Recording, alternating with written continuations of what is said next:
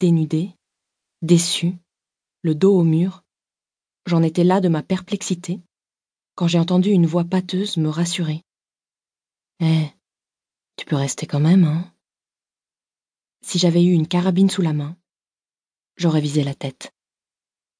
À cause de ce quand même, de ce mépris, de cette faveur concédée in fine à la conne qui ne l'avait pas sucée.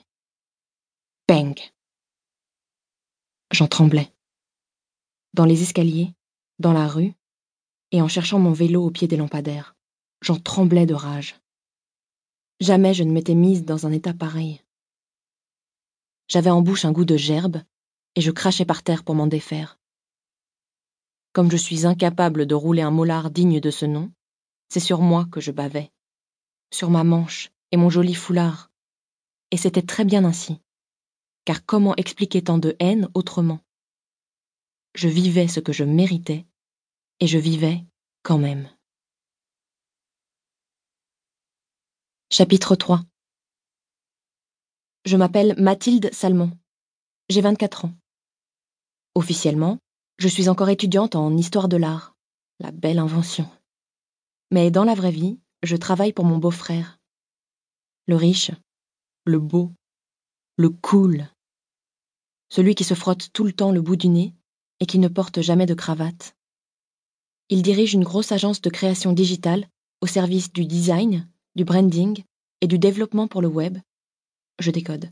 Si vous avez de la cam et que vous voulez l'écouler sur le net, c'est lui qui vous codera une belle vitrine et un parcours fléché jusqu'à des bornes de paiement sécurisées, et m'a débauché l'année dernière. Il avait besoin de mercenaires, moi d'argent de poche. C'était le soir de mon anniversaire, et nous avons topé en trinquant. Comme contrat de travail, il y a pire. En tant qu'étudiante, je bénéficie de nombreuses réductions pour aller au cinéma, dans les musées, les salles de sport et les restaurants universitaires. Mais comme je passe le plus clair de mon temps devant un écran, que je deviens idiote et que je gagne beaucoup trop bien ma vie pour retourner à la cantine, je ne profite plus de grand-chose. Je travaille chez moi à mon rythme et au noir.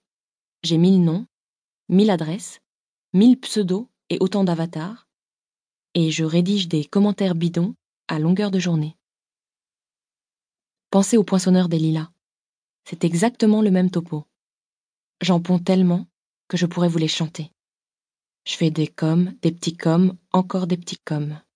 Des coms de seconde classe, des coms de première classe.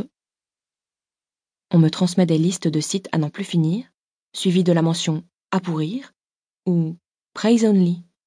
Quand c'est chic, c'est toujours en anglais dans le digital histoire de fragiliser, puis de rabattre d'éventuels clients, avant de leur offrir, mais seulement après qu'ils ont assez casqué, des avis positifs plein les forums de discussion et le meilleur référencement possible sur Google. Exemple.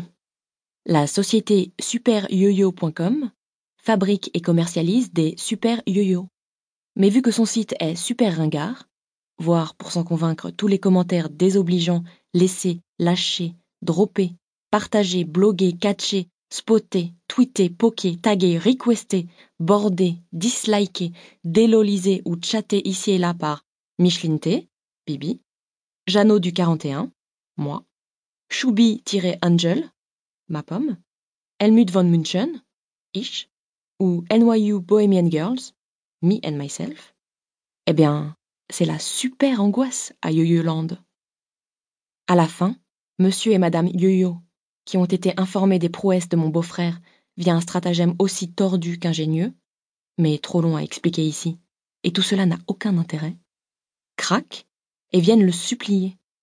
Il leur faut absolument un nouveau site tout neuf. Mais si, c'est une question de vie ou de mort pour l'entreprise.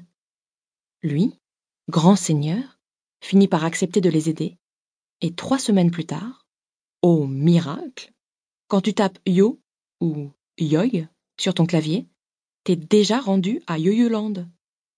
Pas encore pour Y tout seul, mais on y bosse comme des malades. Et re-haut, re-miracle, Bibi en commande 10 de chaque pour ses six petits-enfants. Moi exulte et assure qu'il va en parler sur tous les spots de super yo-yo du monde. Ma pomme dit que c'est trop trop cool. Ich foutrais une faux furte.